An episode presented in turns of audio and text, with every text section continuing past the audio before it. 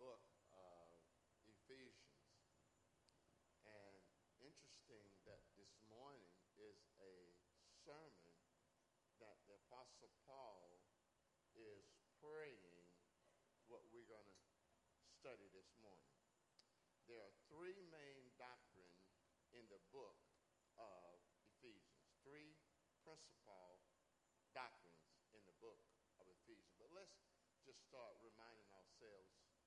Uh, let's start reminding ourselves. Uh, this uh, book has been called the crown jewel or the capstone of Paul theology. All of the great themes of Paul stated in Galatians developed in Romans and are now expressed in Ephesians in a wonderful summary fashion. We know that we studied the book of Galatians. Uh, it was written around AD 49, 48. He developed the doctrine truth in the book from Romans.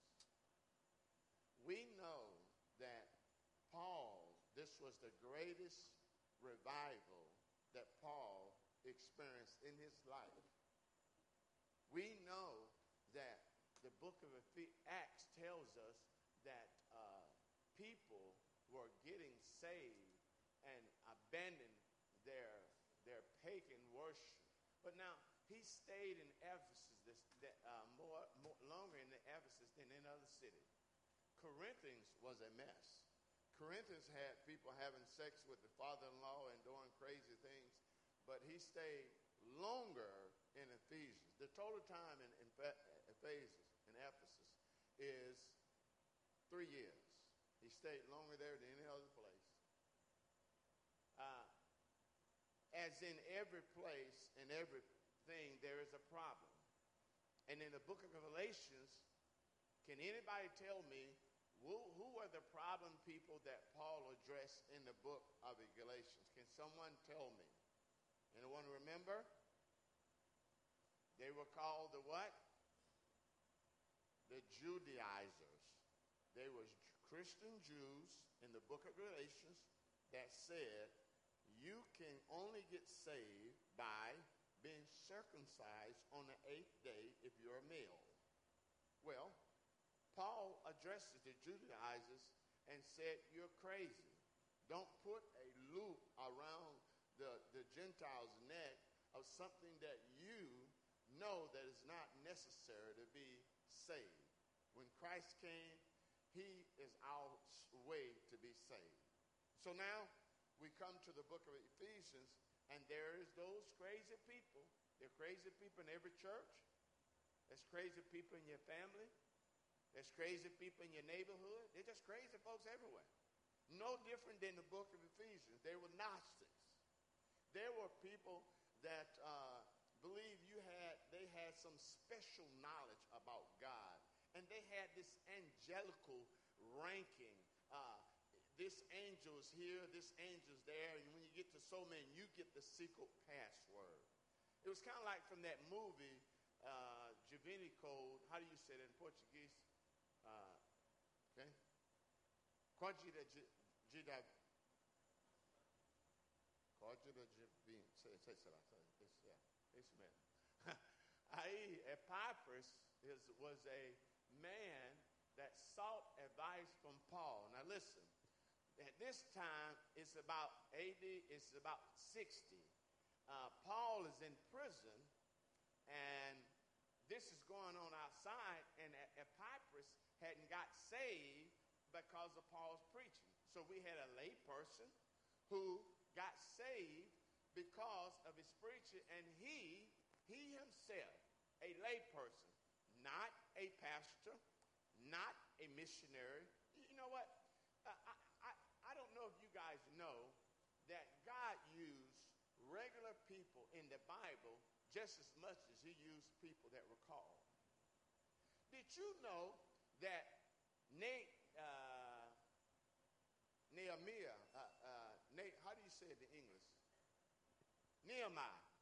Nehemiah was nobody but a cupbearer he was not a called preacher. He was not a called uh, missionary. He heard from his brother that the walls of Jerusalem was broken down and he began to pray and, and he moaned and he went to the king and asked the king, King, our people who have, uh, have done wrong, he asked, could he be, could he go back to his city to rebuild the walls of Jerusalem, God's people? And God granted it to him. Epaphras is an a layperson. See, the problem with the church today, we think for us to do what God's called to do, we got to be a paid staff member. So, Pastor Van, Pastor Paulo, Pastor McKeers, uh, uh, Pastor Paulo, uh, so eles faz o trabalho de Deus. Não, meu filho, não, não, não. Deus quer trabalhar em cima de sua vida. Deus usou Epáfras, que é homem normal, não é chamado missionário, não era pastor, mas só, simplesmente aceitou Cristo e Deus usou a vida dele. He is in here, and so he's in, he's in, he's, uh, he goes to Paul, he says, Paul, it's these crazy people, uh, and Paul got upset, and he wrote a hard-hidden letter emotional sentence, uh, uh, uh, emotional short sentence directed at the false teachers. The central theme uh, was the cosmetic lordship of Jesus. This is known as Paul's letter to Colossians. We're going to study Colossians after we finish Ephesians.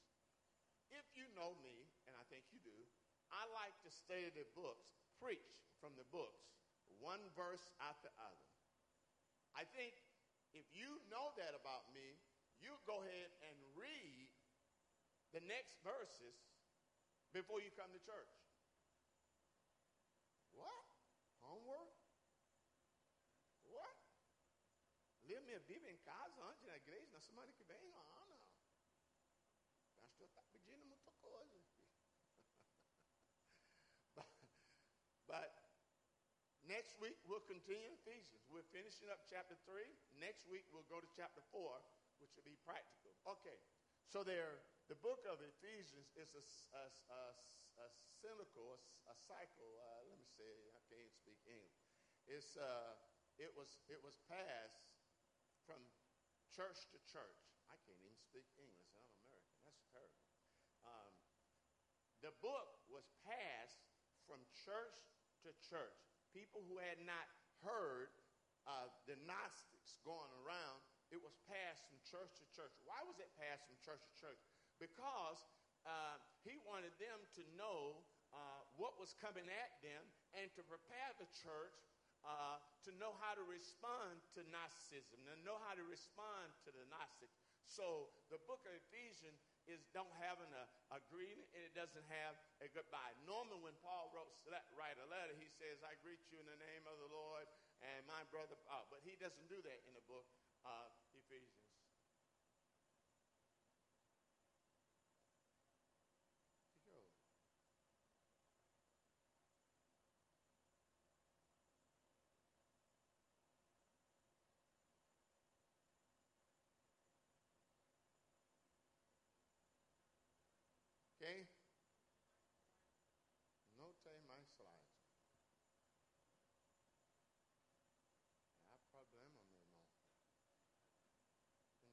Você tem a Bíblia lá no, no você tem Bíblia?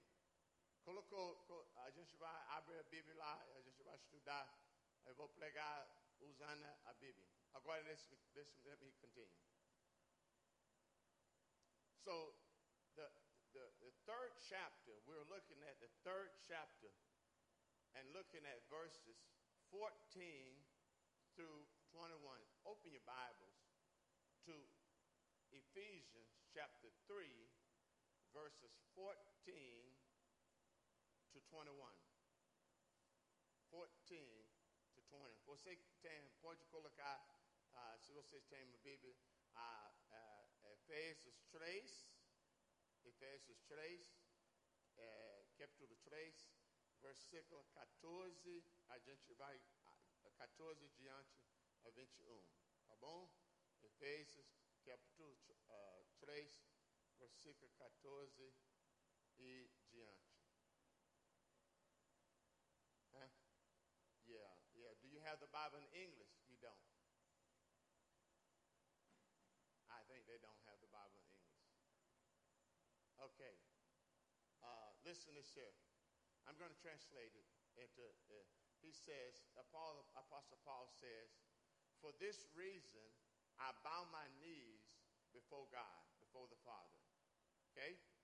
He says, So I said that this was Paul's prayer to, he's Paul's prayer to the Ephesians.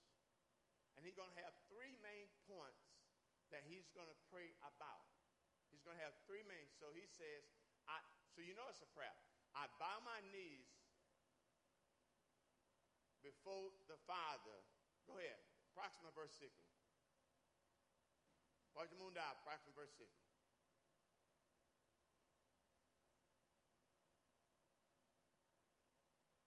That you receive in the name all the families of heaven and earth. Now remember I said last week about the oneness in God. You know, it's like this. How would you feel if every time, if, if, if someone comes to you and say, you're not a Jew, you're not as special to me as in, as in God's sight. You're not a Jew, você não é judeu, então sou mais importante diante de Deus. É mentira. A mesma coisa se americano vem e fala para você, ah, eu sou americano, sou mais importante diante de Deus do que você, brasileiro. Está mentindo. Está tá louco. So he says to him, he says, he says, he says, now, he says, I am praying for all people, all the families that's in heaven and in earth. That's everybody. Eu estou orando para todo mundo. Pode mudar. Pode mudar. What does he pray for? He says, I pray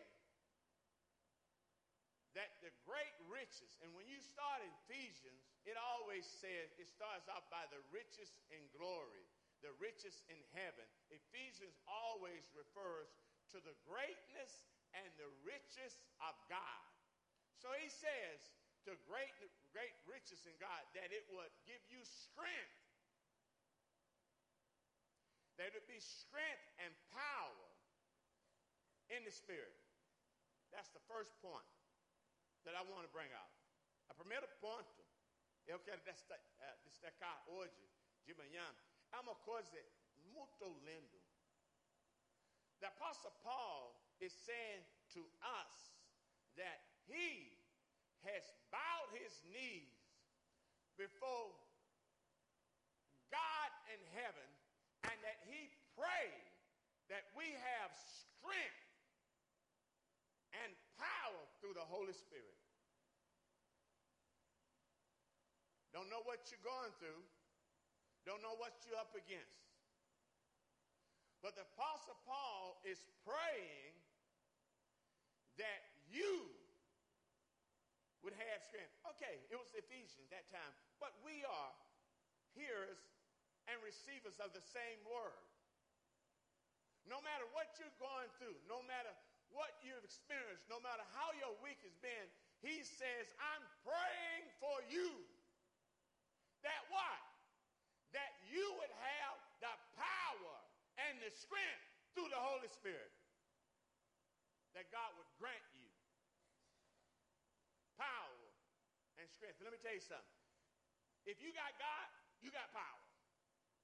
Hello? Se vocês têm Deus em sua vida, você tem o poder de Deus. Amém, igreja? muito fraco. Amém, igreja? Deus não é uma fracassada, não. Não, não, não.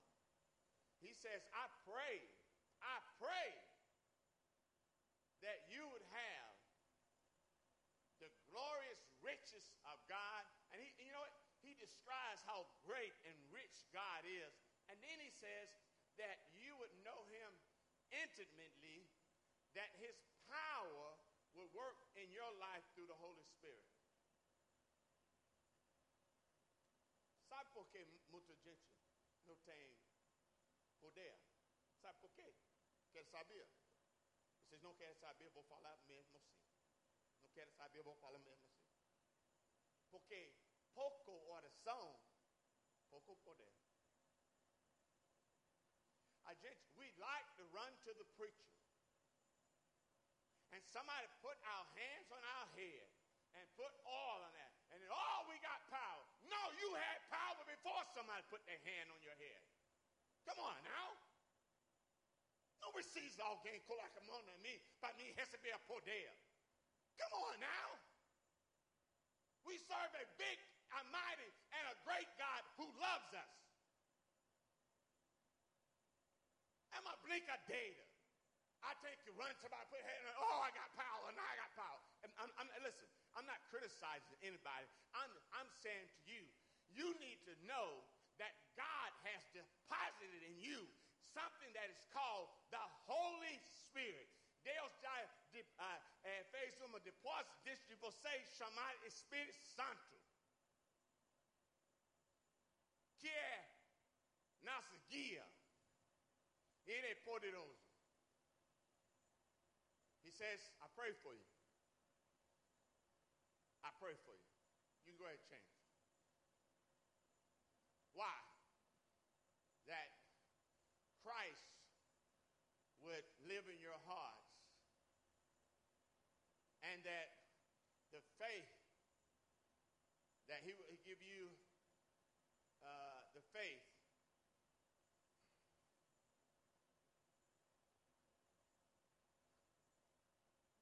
now you got me all okay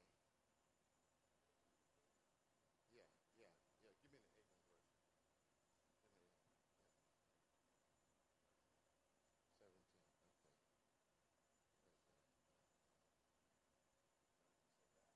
okay so that Christ might dwell in your hearts, so that Christ may dwell in your hearts through faith.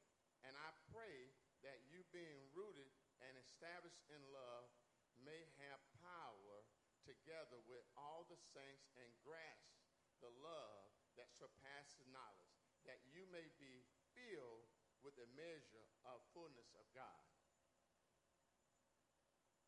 He prays three things says, let me open that, open that. I want to use that.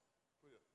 He says that he's prayed that we would be filled, we would be filled with the power of God, and that he would grant us. I, I you know, that Christ will live in your heart.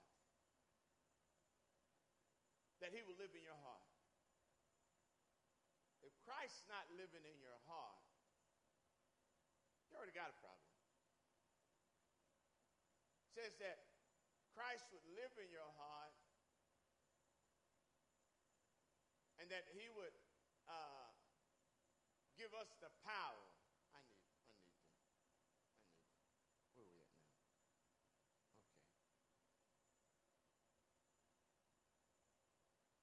What verse is that? Verse 17. That's verse 17. And so we got verse 17. Okay, 17.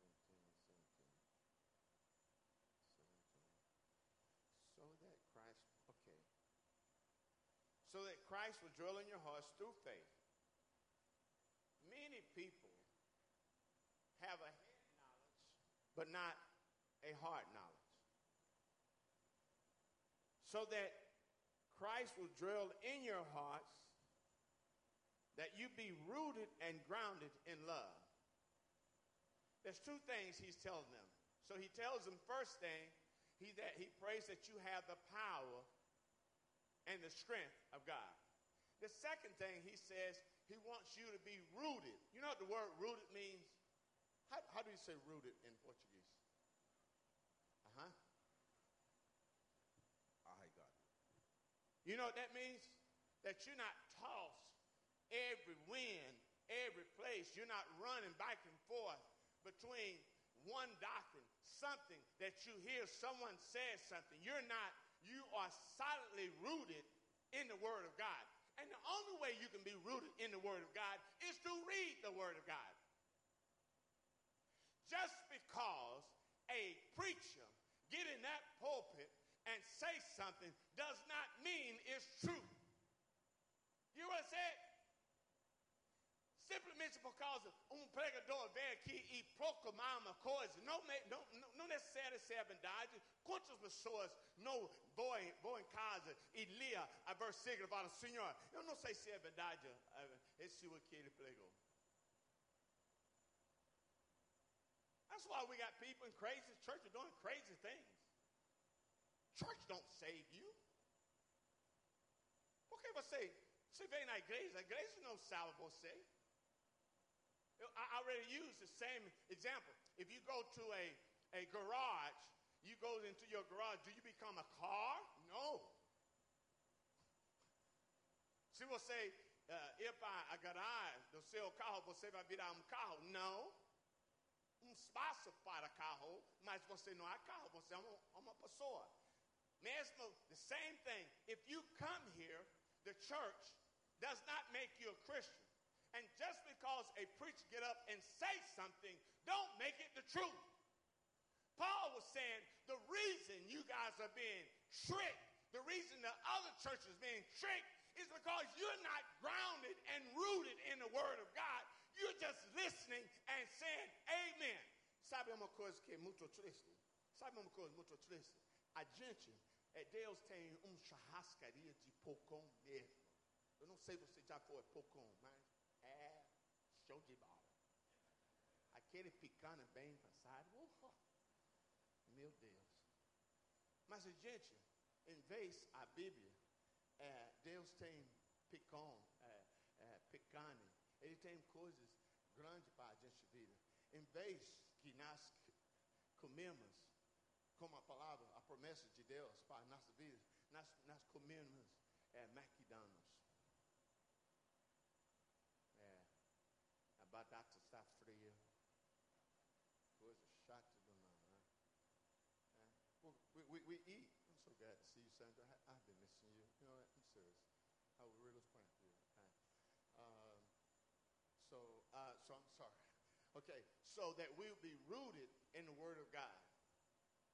You know why people uh, go to churches and they say you got to bring the picture of somebody to church and then pray for them and they're going to get healed it's because folks ain't reading the Word of God. Neil Dales, you, no, you're not reading the Word of God. Ah. Trago uma copa de água. And we're going to pray for this water, and then you're going to drink this water, and then there's some great power that's going to happen to you. You know why you, you, you know why people do, do that? Because you don't know the Word of God. You're not grounded, you're not rooted in the Word of God. And Paul was saying, I'm praying that you would know the riches of glory and that you would know the power of God through the Holy Spirit, that you be grounded and rooted. The stuff comes, but you, I ain't moving. I ain't moving substandard English, but it sounds good. I'm not moving.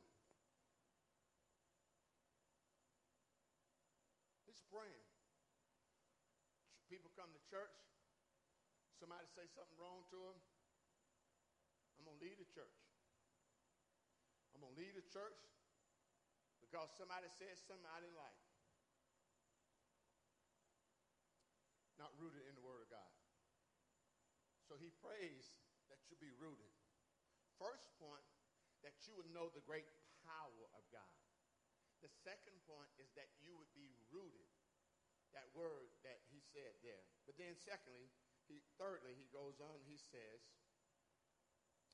in verse 18 that you might and that you know that the love of Christ surpasses the knowledge that you may be filled with the fullness of God. Now let me talk about that. He's saying that Paul is saying that we should be able to be feel the knowledge of God will surpass any trickery, any deception.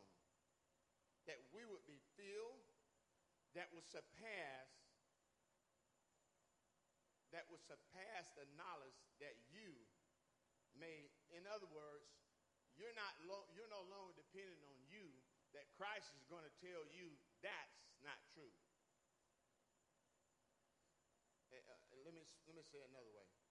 Uh, I have been uh, churches, eu já fui à igreja, e o pastor prega uma coisa. E assim ele fala. A, a, a segunda ele terminou falando, eu falo, isso não é verdade não. Apóstolo Paulo está dizendo que através da palavra de Deus, através do Espírito Santo, que você seja totalmente, completamente conhecida, conhecer a, palavra de Deus. That you may know surpassing knowledge. Let's go on. I'm going to come to an end here. That says,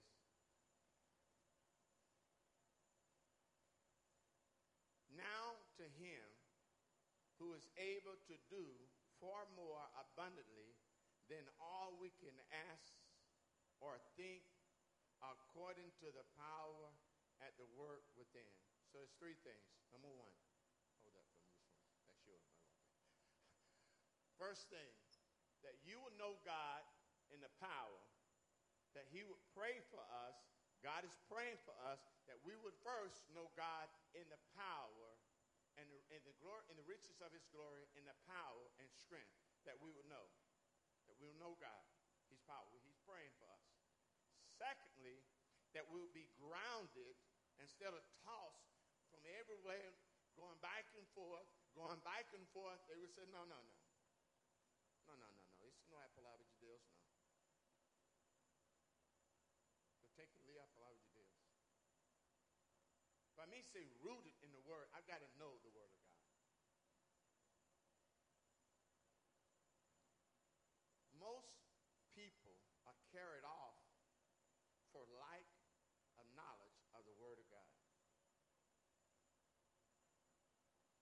Uma coisa eu sei, esse púlpito, pastor Banda prega e prega muito bem mesmo.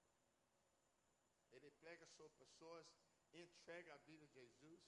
Quando eu vejo a igreja, primeira vez, segunda vez, eu vejo tanta gente na, na altar, meu Deus, o poder de Deus está aqui. That you would know the strength of God, that you would know, the, and that you would be grounded and rooted. And then finally, that you would not be tricked by any s- smart talking, charismatic preacher, the Gnostics. Remember, he's talking about the Gnostics.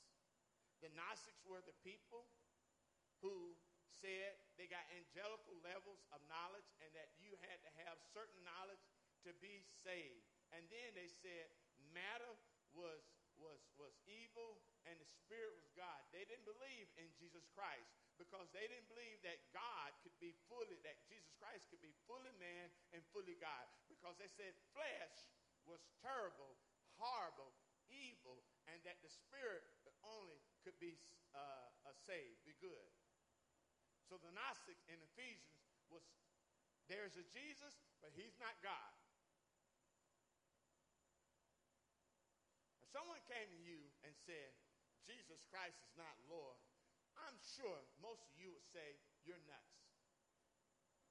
You're not, o cara está caindo na caixa postal. Não está ligado, não. But the same thing happens when someone comes and says a half truth. Someone that says a half truth. It's the same thing. So that we not be tripped up by charismatic marketing, charismatic preachers, because they say something, we got to do it. I heard a preacher say one time here in Brazil, you don't need to give 10%, you need to give 100%. Because you give 100%, God will guarantee you never would be in need. I thought, wow,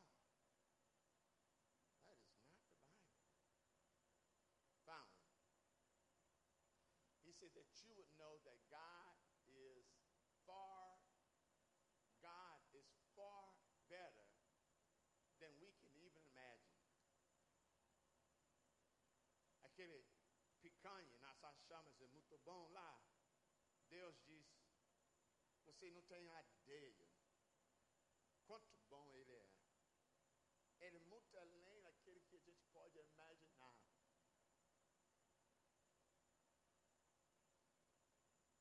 We are finishing chapter 3. Next week, we'll start with chapter 4. There are three doctrines in the book of Ephesians. This is a theological book. There are some books, like the book of James, that only deals with practical living. How do you live the Christian faith? This book is a book of theology. The first three chapters is a book of theology. It talks about the doctrine of grace. It talks about the doctrine of predestination. And then it talks about the doctrine of nomo, female, male, Jew, Greek, Gentile. It says that we are one. Now, next week, we'll take up in chapter 4 how do we live out our life? How do we live a Christian life? Na semana que vem, vocês a em casa é ler Efésios, capítulo 4. Eu estou gravando quem está aqui, tá? Estou gravando. Aí, semana que vem, você vem, você já lê capítulo 4 de Efésios. E vocês vão ver aqui, o apóstolo Paulo vai falar sobre como viver uma vida prática em Cristo. Como viver a vida prática em Cristo. Lá na capítulo 4. O apóstolo Paulo estava orando para, come on, Pastor Michael. He was praying for the people. God is praying for you. Deus estou orando para vocês. É que Ele ama vocês. God loves you. God loves you. You know what? Uh, yeah, it ain't no, it ain't no boyfriend girlfriend type of love. No é no namorada, amor de namorada não. É uma amor agape, sem condições. Ele ama você. Recebe a palavra.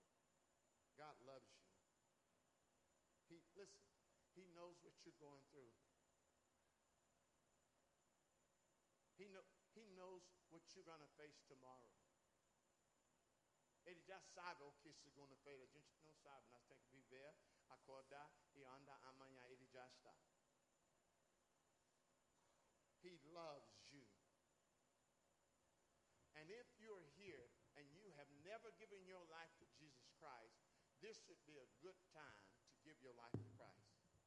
Se você está aqui nunca, porque Apostle Paul, he said, I pray that the fullness of God would live in your heart.